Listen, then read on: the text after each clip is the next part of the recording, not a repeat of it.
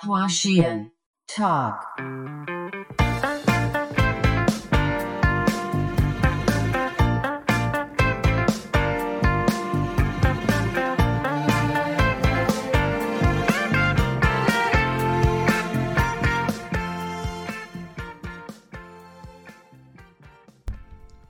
Hello，大家好，欢迎收听画仙桃，我是黄 c o n y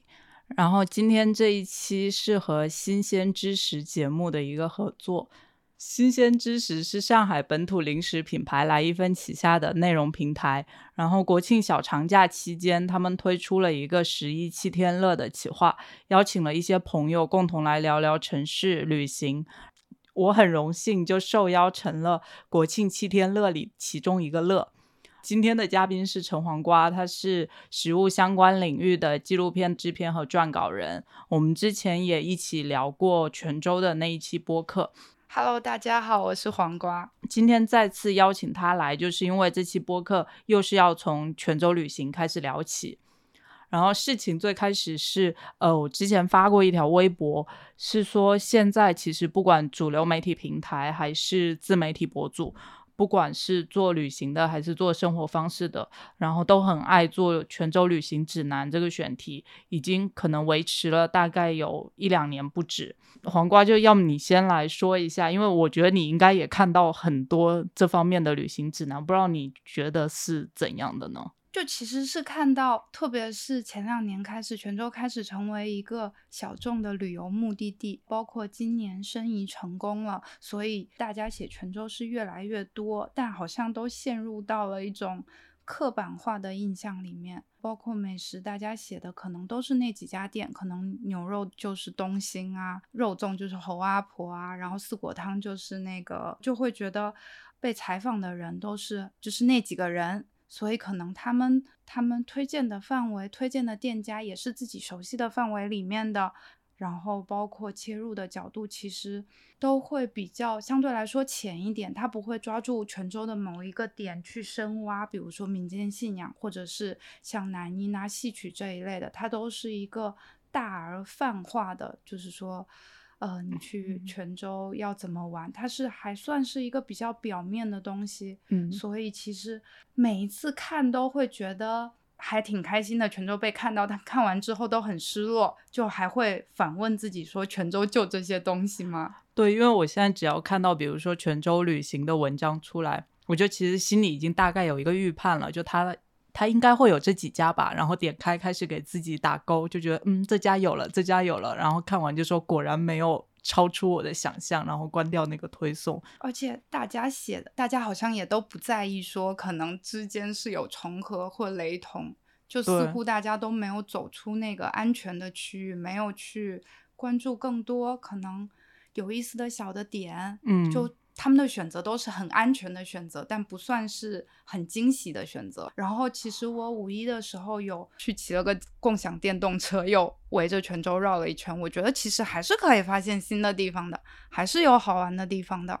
我觉得就我们可以顺着就下来说，到底为什么会这样呢？因为其实也不止泉州是这样，我们看到很多城市的旅行指南都是这样的。对，而且其实就你在说这个反思套路式旅游。反想着自己，比如说去一个城市旅游，你会怎么来定你要去的目的地？可能一个很大的出发点还是靠推荐，就不管是朋友推荐还是这种呃媒体的推荐。但是是不是这种就是不是你自己去探索，反而从推荐得来的信息，它就是会有一个同质化。嗯，然后如果是从媒体的，就是从媒体写这篇文章，就是去探店的角度来说，他可能受到呃时间、受到成本的限制，然后他写这篇文章，他可能也是去，比如说找当地的人做推荐，那这个其实也是同质化的一个起点，就是当推荐成为了我们了解这个城市的途径的时候，那推荐可能先天的就有一个同质化的。趋势就就像我上次发那条微博，当下我就会觉得，就是编辑和撰稿人是很偷懒的。但同时，我也觉得我自己其实，在之前可能写稿的时候，也会有这种偷懒的时候。比如说，那个城市变成了热点，然后媒体觉得说好，我要去报这个城市，但是。他们怎么说呢？就是又不愿意为这种内容去花钱，毕竟这笔钱可能我直接投放一个抖音网红，或者我投放小红书博主，其实你能更快、更直接的看到收益。所以一方面就是没有时间也没有预算去做这件事，而且讲真的，就像网上资讯那么丰富，如果我不在那个时候去到当地，我也可以写出一篇文章，可能阅读量只是五千跟五千两百之间的差别，就这么一个。恶性循环下来，好像你真的去到那个地方住一两个月，去创造内容，就变成一个特别没有必要的事情。嗯，一个就是热点，大家都赶着热点，所以热度过了之后，这个城市可能就没有去写的必要。就是从新媒体的平台来看的话，第二个就是时间短的话，比如说吃一样东西好了，你可能会横向对比很多家店，你才可以推荐出来。其实推荐是比较出来的嘛，但是现在可能。你吃了一家店，你觉得还不错，你就可以推荐了。就它其实是没有一个横向对比的。还有一方面，我觉得可能是不是，其实现在旅游城市或者旅游目的地也很爱打造出，你不来我这里，你就白来这个城市，然后。泉州必去的叉叉叉个地方，就自己他也很爱打造这种，所以去旅行的人也会觉得，我有限的时间，我只要去这十个、这十五个地方，其实就够了，我没必要再花自己的精力去探索别的地方。信息其实是更，就是获取信息的渠道更多了，但其实反而会觉得迷失在信息中。然后有一个这个榜单，你去打卡就变成是容易的事情。其实我会觉得这种套路化也在影响的这个城市。就比如以泉州为例，就是西街，它其实就是最早大家所打造的这种旅游目的地的点。但你会发现，现在可能一些有特色的小吃。都不在那条街上了，反而都是全国各地的、北京的、东北的，所有的东西都在这条街上。当这个地方成为了一个旅游目的地，然后本地人的生活就被让渡出来，就是让渡给了旅游的人。对，就西街变成南锣鼓巷，然后变成鼓浪屿，就其实就变成一模一样的这种。像这种什么古镇的一条街，其实都变得非常的同质化一样。嗯嗯。我们身边的人好像，如果出去旅行，也会天然的排斥这种地方。但他们去的地方，就可能他们去寻找的一些小众目的地，其实重合度也很高的。对，就也是，比如说去泉州，就是去我们，刚刚说那个茶馆，然后或者就去那几个咖啡店。嗯，我经常在朋友圈里看到大家去泉州，都会在那个茶馆有有一个固定角度的一个一张摄影。我就在想说，如果我已经设定了我的行程是这样，那我再去旅行，我是不是只是验证一下我能拍出别人也拍得出的嗯那个照片？对，而且包括我我在回想的时候，我觉得有一个很好玩的地方，就是现在咖啡店就成为你去每个城市都会去的一个场所。嗯，然后但是你好像逛了一圈，可能喝到这个咖啡也不是。特别好喝，但是你就是为了去咖啡店这个点而去，就反而咖喝咖啡成为了其次。莫名你去苏州也在找咖啡馆，你去南京也在找咖啡馆，咖啡馆成为了一个打卡的地址，但是。你去这些地方真的有必要去咖啡馆吗？我就在反思这件事情。我之前还看到有也是去泉州，然后进行了咖啡店巡礼。还是回到刚刚说的，如果时间那么有限，为什么你要放在你在上海也能获得的体验上呢？对，是刚刚说的，为什么去泉州要去一个可能在。北京、上海也能找到的一个茶馆，而它唯一的优势就是它有一个拍照的点。嗯，但为什么不选择可能更 local 的茶茶馆？就每个城市的旅游的主题肯定是都不一样的。嗯，但如果你以你旅游的套路，比如说酒店、咖啡店什么。特色吃饭的地方，然后像博物馆，就是你规定了场景，然后在每个城市里往场景里去做对号入座的时候，是不是也容易有这种同质化？对，如果是按这种同质化旅行的话，它只是把一种上海生活方式平移到不同城市里，它在不同的城市体验同一种上海市的生生活。对我前一阵回了北京，然后听到朋友介绍说，亮马桥那边有一片，反正新开的，就有一个自然酒餐厅，然后有一个咖啡店，一小片地方，然后那边在小红书上就被人称作是北京的小上海。我觉得这件事就特别的离谱。然后又是我在北京的时候去了一个咖啡店，然后那咖啡店其实就是特别北京的那种破的拆迁区域的，然后老板本人也特别随便的，很北京风格的一个咖啡店。然后后来又听说这个咖啡店在小红书上被称作是北京的小镰仓，这种生活场景的平移，就变成你在一个城市里，却在体验另外一个城市这种感觉，就是反而不是在这个城市旅游，而是你本来就有个设定，然后你去嗯每个城市都是按照这个设定在找你的旅游对象，对就是把你想去的，但是不是为了这个城市去制定你的表格，而是有一个统一化的表格。就我也在反思自己旅行的时候，好像也经常会陷入到这种地方。比如说之前去日本，好像也是会自己列一个很全的清单，不免也还是会想说啊，我都标注了这个地方了，我一定要去，就也会有这样的心态。可能日本回来后，我写了一篇攻略或者写了一篇旅行指南，这个旅行指南里包括的旅行目的地，也是我一个在整合。我去年就看了那个都筑响一圈外编辑那本书，翻每一页都想起立鼓掌。呃，要么先介绍一下都筑响一，反正他就是很早年都给日本杂志《Popeye》和《Brutus》写稿的那个人，然后自己算是一个全能编辑，就一个人也能拍照，也能写稿、采访、做编辑。然后我原来其实没有那么喜欢他啦，但看了那个《圈外编辑》这本书之后，我就真的是很佩服他。我觉得一方面就是你需要有一个勇气，你能直接冲到那个城市，不做任何准备，然后吃的每一顿饭你都能很平常心的接受这顿饭是踩雷还是这顿饭是好吃，嗯会愿意花个两个月在那个地方自驾，然后。等着遇见一些会是有缘分的东西的到来，而不是你去那边去实现自己的一个打卡。嗯，哦感觉时间和这种平常心反而是更奢侈的。但我是旅行运非常不好的一个人，一哦旦就是我有执念了，我一定去不了那个地方。比如呢？呃，比如说想吃某家餐厅，他那天就休休市，就经常会有这种事情嗯出现。然后几次下来之后，就真的就是只能就是平常心平常心。然后我想到我之前有一次经历，也是去东京的时候，然后我标了一家餐厅，它关掉，我临时就选了它旁边一家，然后结果发现它旁边那家让我十分的惊喜。我觉得这种其实能能带给我的快乐，我相信是比比如说我顺利的去到那个餐厅，我觉得这种体验就还挺宝贵的。觉得第一，反正就是不要有执念。我就是那种一下设定了，就我要去这个地方，我就会有这种一定要去的执念。但其嗯实，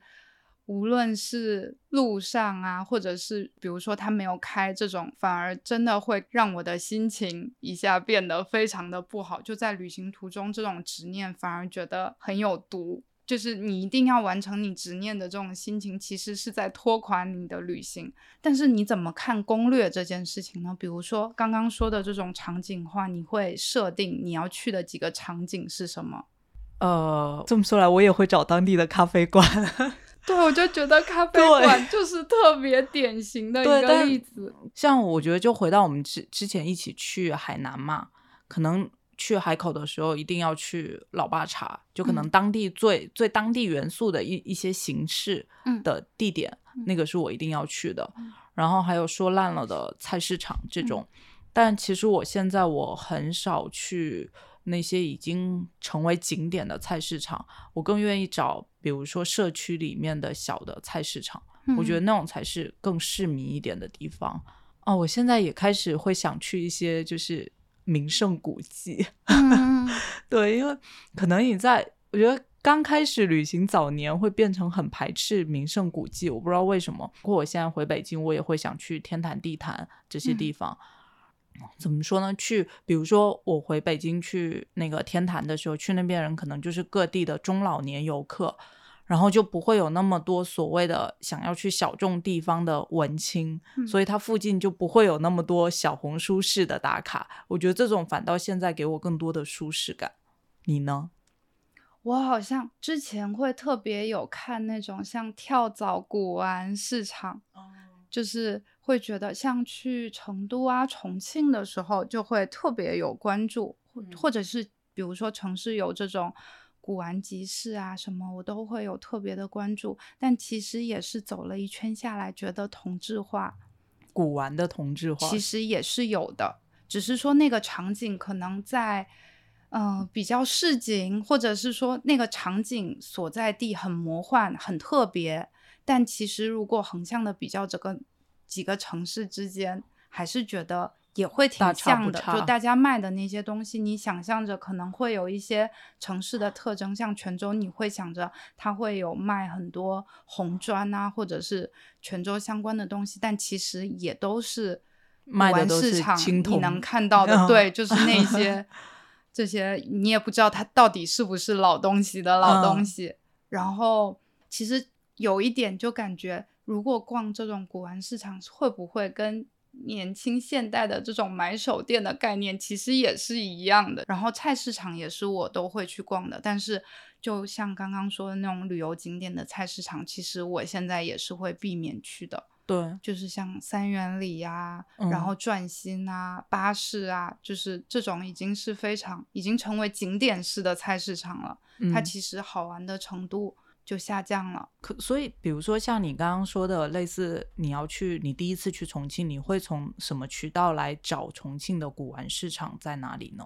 我觉得现在你去获取城市的信息还是有限，可能大量的还是来自于网上，来自于这嗯种、呃犄角旮旯，就是可能大家有，比如说文章谁有写的，你就记下来，或者是说全平台去搜索，有一些只言片语，你把它捕捉下来，记录下来，嗯，然后再去把它在地图上再标注出来，然后你再看你去哪里比较方便，或者就真的也是朋友推荐，我就觉得这个渠道还是有限，很有限。非常有限。对，因为之前我正好跟一个朋友在聊天，然后他是爬登山远足爱好者，然后他就跟我说，就是现在小红书上去藏南呀，那那些其实也有很多攻略嘛，然后包括你拍照你要在哪里拍，你可以拍出一个如同瑞士一般的景象。然后我那个朋友他也说到这个，他就说，所以他寻找，比如说他要找自己下一次去哪里爬山的时候，他反倒会从一些特别直男的登山攻略平台上去找。然后他说，其实那那些才是给你很专业的信息，不会跟你说你要在哪拍照是最好的，但他会跟你说，你走这条线路旁边会出现什么动物，给你的是一个更直男式思维的一个攻略，但你你从这个攻略很理性的出发，可能你可以获得更多很感性的、很意料之外的风景。嗯嗯，就感觉还是之前在说，就是目的地不是最重要的，可能就是你去目的地的这条路上，对对对。是给你更多惊喜的地方。嗯然后像很多，我觉得有时候我们出去玩儿的时候也会陷入一个误区，就是把目的地过于放大。我们直接打车去目的地，中间那段你可能遇到惊喜的过程，已经这样就等于说你根本不可能遇到惊喜了。嗯你只有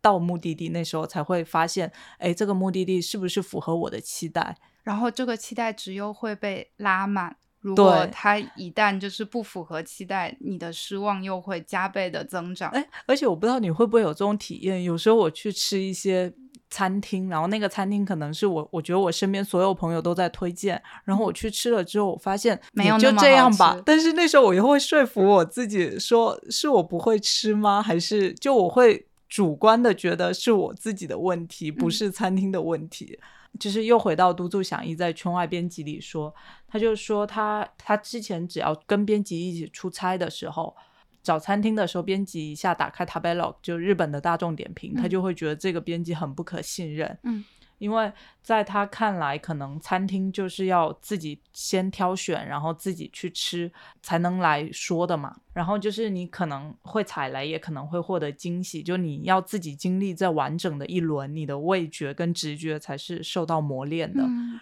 我觉哦得其实就是主观，其实也是一个很很重要的旅游的因素。嗯，就是因为看推荐，什么靠谱的推荐，肯定就是说这个人要么吃的很多，要么他在这个领域特别的熟悉，他可以提供不一样的视角。比如说，就现在也有很多这种很细分的旅游领域，然后像可能这种什么博物馆的游，他可能就是这方面很熟悉的人，他在做推荐，说你到这个城市可以去一些跟古迹、跟博物馆相关的地方去去游历，或者是说很懂吃的人，他去挖掘这个城市可能大家不为人所知的一些小餐厅、小饭馆。就其实推荐的人的主观性、他的兴趣、他的嗯那个点是非常重要的。对嗯，你你自己平常会使用大众点评吗？其实会就是。嗯就是如果到一个新的地方，会也会打开看看这附近有什么店，不会去相信它的评分，反而是当成一个了解的工具一样来使用。嗯，我也嗯是。而且我有时候在一个城市，你只要如果你相信它的评分，你会发现它评分高的都是那几家，不管在什么连锁餐厅对，都是一些连锁餐厅。我其实我自己用大众点评，我用的最多的可能就是看它的图片，然后看它的菜单，然后我很喜欢看差评。嗯我觉得好评应该都是刷出来的，我嗯大概主观上我都会嗯这么认为。嗯但有的差评就会配上一些图片，然后那个图片就是你一看就发现跟好评的图片 是差很多样的对，一嗯般这种时候餐厅就很不可信任。我记得以前看那个食物语言学里就提到，就是人在形容这个东西好吃的时候的语言是非常匮乏的，但是在形容就是在差评的时候，他的语言是非常丰富的。就嗯他怎么他他可能从不同的维度会来讲这个餐厅，嗯从人到食物到摆盘，就其实差评是可以看出更多东西的。嗯，还有另一个就是，也是嘟嘟响一的观点，我觉得也嗯很适合用在这里。但他说网络搜索其实是毒药，你就应该避免所有网络搜索。然后我们刚刚也说过，大众点评我们自己也在用嘛，包括我觉得，比如说现在就给你一个目的地，你敢直接就冲过去吗？我现在其实会，现在几乎都是，反而就是不怎么做攻略。就嗯其实像我们上次在海南的那种状态，我就觉得特别好，就是嗯标注几个点，但是每天不规定说我要去哪里，就起来了再临时决定说好像想去哪里，然后就是随时会变换你的目的地，这种状态其实是挺好的。但嘟嘟响一这种旅游方式，是不是对于大家来说其实也是奢侈？我觉得很奢侈，超级奢侈，就嗯是因为很多人也会焦虑，说没有做攻略，嗯然后你可能会也没有这种平常心说，我既然出来旅游了，我花了这个钱，我还要就是没有目的的在这里逛，在这里发现，可能很多人也没有这种平常的心态。但我觉得其实对我来说，做攻略是有安全感，就是嗯我可能通过攻略，我能更了解这个城市。嗯但我置身那个城市的时候，其实我不会完全按照攻略去，可能到某个地方就岔开去别的地方了。大概百分之五十相信攻略，百分之五十就是靠置身于当时的心情。嗯，反正我觉得现在可能也不至于得失心那么重，毕竟有哪个城市你是完全没有机会第二次去呢？，对。但又难说，毕竟现在疫情时候。但如果这种比较会偏，比如说远一点的或者国外的城市，你会觉得每一餐你都期望不要踩雷，因为你就有限的时间以内，嗯你会希望你吃到的东西或者是你去的地方它是 OK 的。但好像现在国内的城市真的你是可以平常心一点的。就其实我我会觉得那个街区就是逛街区这种方式还挺适用于那个短时间的这种这种这种场景的，就是你时间不够的时候，嗯。然后你可能呃松散的标一些点，然后在这个点可能比较密集的一个区域，你就一整天在那那那个区域里嗯。面逛，对然后可能是可以就是实现独住想一说的这种不做预设，然后就以逛来旅对你以游的这种状态。就是以缩小空间来换取某种旅行上的自由。既然你没法拥有独自享一那么充裕的时间，对，而且其实你如果在那个街区，你也不要给自己设定太多的哪几个我一定要去的地点，你就放任自己瞎逛，其实就好了。对，嗯所以其实反套路的第一点就是不做预设嘛。对，嗯，就是不要有预期，不要有执念。然后我觉得反套路还有一点，其实你可以不要把旅行当做旅行的目的。可能我我觉得，比如说你你可能去一个城市是为了吃它的东西，就可能食物啊、建筑啊，就某个特别细分的切片，成为你旅行的一个目的，反倒能让你没那么。套路，就像我之前，其实我我可能去有一些城市，我是会想去一些建筑师造的楼，然后我嗯。就会想去他们的那个建筑去看一下，然后看一下，你就会顺带把周边那个街区给逛一下，然后这样其实就可以获得一个还蛮个人的一个指南，对，就是等于，呃，去一个地方就做一个主题的预设，然后你就从这个主题去延伸出你的目的地。把把这个城市当成你自己的主题乐园去玩，所以我觉得那个主题可能你你你去到，比如说我去泉州，我就专门想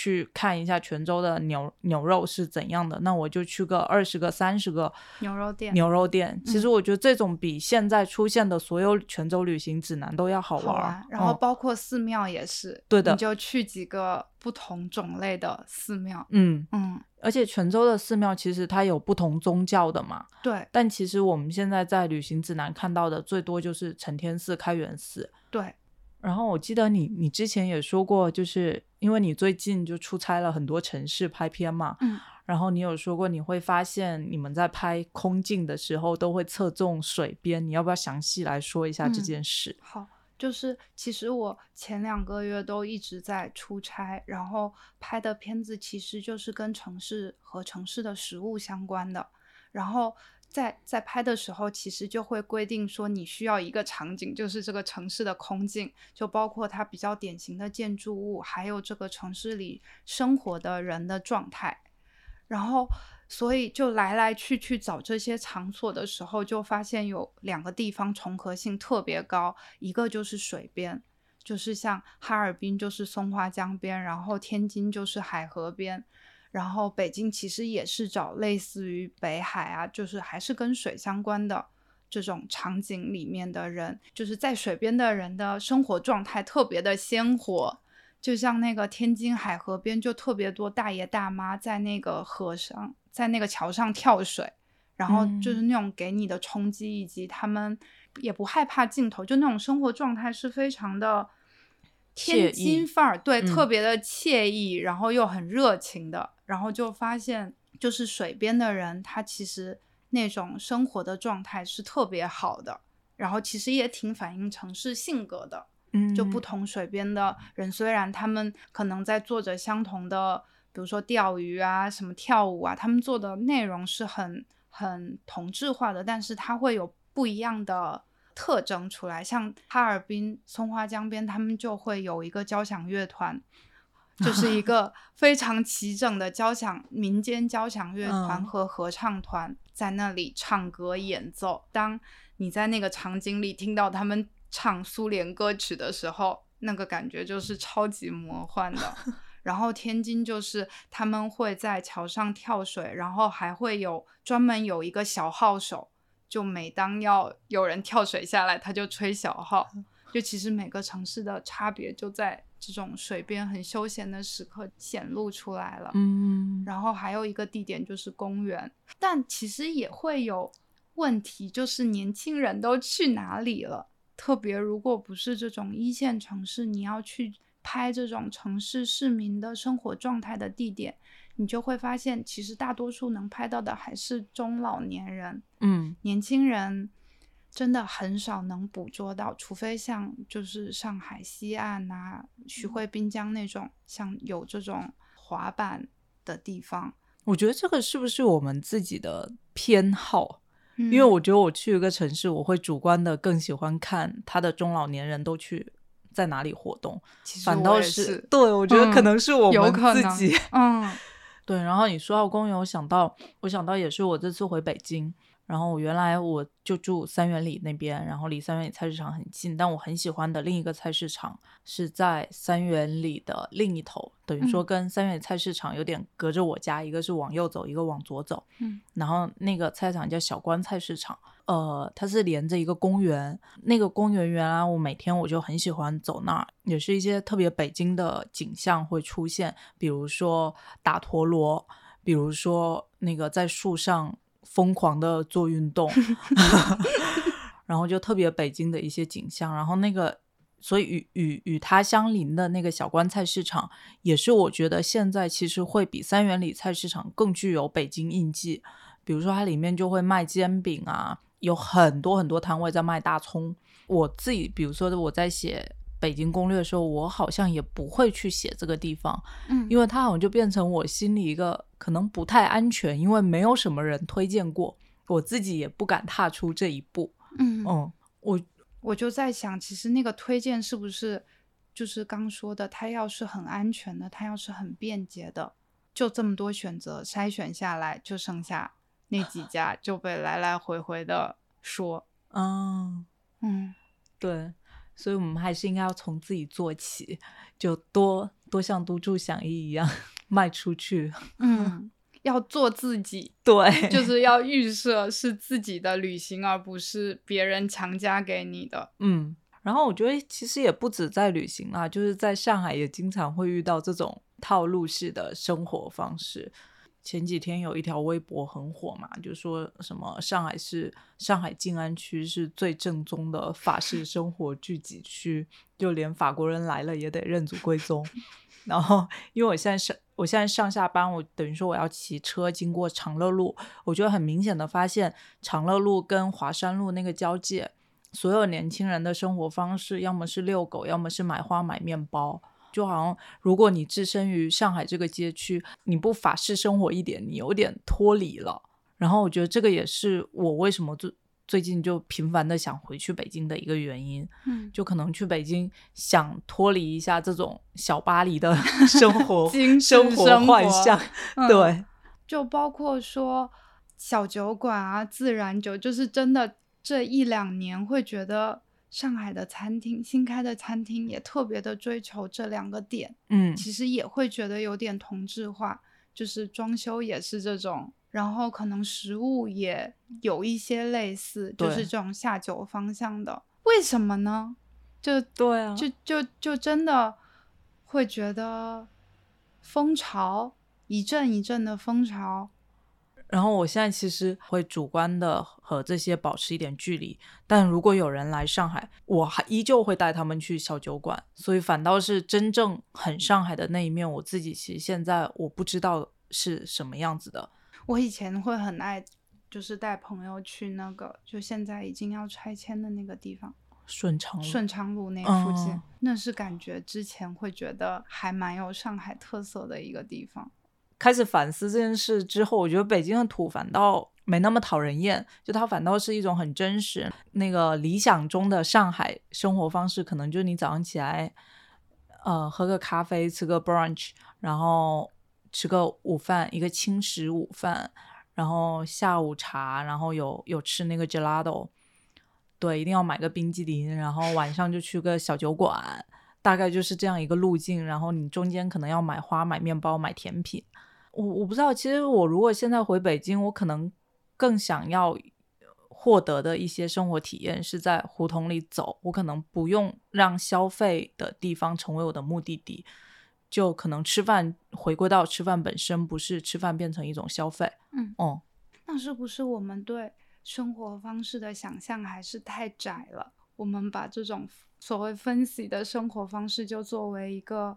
生活方式的终点，就反而感觉还是有一个预设，就那样的是生活方式。嗯，反而我们这种就是 real 生活就不是一种方式，它就是生活本身，它就够不上方式这种仪式感的词汇。确实，但还有一个就是旅游，我也在就一直在回想的点，大家去一个地方，很多都会。就是你去一个地方的证据，就是拍了照片嘛。那就是如果没有被记录的旅行，就反而好像你没有去过那个地方一样。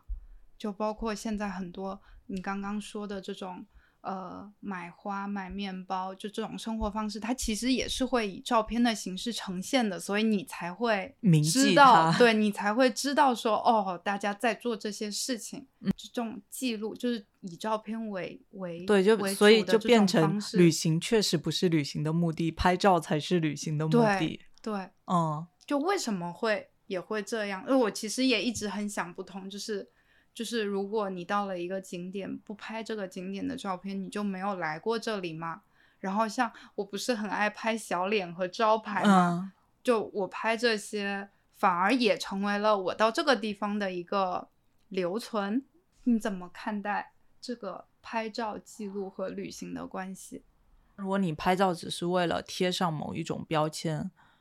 我来到这里，对。就就其实我觉得那时候的拍照就跟在早年前在石刻上写“叉叉叉到此一游”是完全没有差别的。一样的行为。嗯，就比如说他写“叉叉到此一游”，其实也是为后来去那个地方的人看。那现在很多人他。拍照打卡发到小红书上来，同样是为了给别人看。就你这个心态，反倒会催促着你一个一个的去打卡，因为你想拍更多照片，而且甚至你会花非常多的旅行的时间在 P 图。对对对对对。但反思回来，自己又是这样，好像在车上也会开始进行一些图片的挑选。生活在都市里，好矛盾哦。嗯。就是一方面被这种生活裹挟，另一方面又要一直反思自己，对，到底为什么要这样？一边花钱觉得非常的快乐，一边又觉得不能被消费主义绑架。对对对，太难了，真的。那最后我们要不要推荐一些什么书或者杂志或者电视节目是这种反套路旅行的？好呀，嗯，你先。我又要说那个我在市场待了一整天了，嗯，就其实今年出了第二季，就是我又在菜场待了一整天，嗯，但是它是它是什么？它其实是呃，就是台湾有一个人类学家，然后以他为主角，然后去探索就是台湾不同地区的菜市场，然后一集就是一个地方的菜市场，然后他就会在里面。呃，跟店主聊天啊，或者在里面吃美食啊，就看起来是一个很套路的东西。呃，虽然是人类学家，然后但是他在里面也没有显露出这种掉书袋或者是或者是这种很科普的一面，反而就是真的很平时的去走进这个菜市场。第二季就是感觉比第一季的选题还有很多很厉害的地方，就是一个是你可以看到菜场。每个菜市场其实都是有一个围绕的的主题的，然后它整集里面都会在体现出这个差异性。比如说第二季里，他推荐了什么菜市场？他第二季里有一个选题超厉害的，就是那个菜车是一个移动的菜市场，就是有一家人，他们还传承了好几代，就直接开着一辆车，然后里面是采购来的菜，然后就在山区里面卖菜。然后他就会可能有的人住在深山里不方便买菜，他就是通过这个菜车，这个就是每天他采购食物的方式。你会有意识，就是它没有趋同性，嗯，而且就是每一个菜场都很鲜活、很鲜明，然后包括每个地方的人的生活都很鲜活，就是真的每集看下来，你会觉得会很想把这个菜市场作为你的旅行目的地。因为它跟城市发展的脉络，跟这个城市的物产，然后甚至你也可以在里面找到很多好吃的地方。就它其实也是挺有旅游借鉴意义，但又可以提供另外一个看城市的角度的。其实我有时候会觉得，这种事到底是因为台湾的菜市场文化就是很很丰富、很发达，还是因为去报道的人有足够的我们刚刚说的勇气也好，或者说他。有足够去发现多维度的视角。你要在北京、上海做这么一组选题，你觉得你是做得出来的吗？你是能找到足够多的菜市场来撑起这一季内容的吗？我就会觉得很容易很同质化，就是卖的东西首先就是这个原料本身，它可能就没有地域特色，嗯然后它有一些形式是它像有这种马路的菜场，但其实在北京、上海已经看不到了。嗯你就是都是关在一个盒子里面，农贸市场里面，然后都变成了一个比较标准化的嗯，场景。对，嗯，然后这种很个人化的、很地区化的一些特色，好像都有点被抹灭了。但是如果是全国范围内找，我觉得还是可以找得到。其实我觉得我之前去出差，就是不管以前石狮菜市场啊，然后那个福安呐、包括南京、云南、贵州，都遇到很多很有趣的菜市场，成都也是。嗯，对，我觉得说到这，我我现在要去一个地方旅行，我不太愿意看专门的旅行纸、旅行杂志或者旅行书，我嗯反倒可能会想从一些不是专门讲旅行的书或者杂志去看，比如说。比如说，我最近看在看那个 Beams at Home 最新出的那一册嘛，里面就会某个人在介绍他家里的某个物件，然后就会说这个是购买于哪哪哪哪一家家居店，哪一家买手店，然后我会觉得这种对我来说借鉴意义是更大的，嗯然后我可能就会把这家店标一下。可能你翻了五六本书之后，你自己。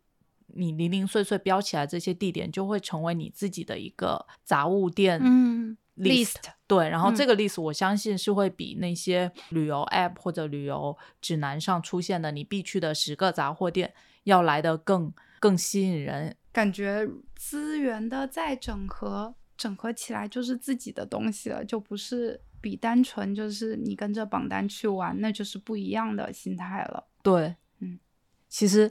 我觉得重点还是自己的梳理很重要，无论怎样，都从自己出发。还是要锻炼自己的直觉。好啦，今天就聊到这里吧，那就希望大家国庆玩的快乐，谢谢，拜拜。拜拜。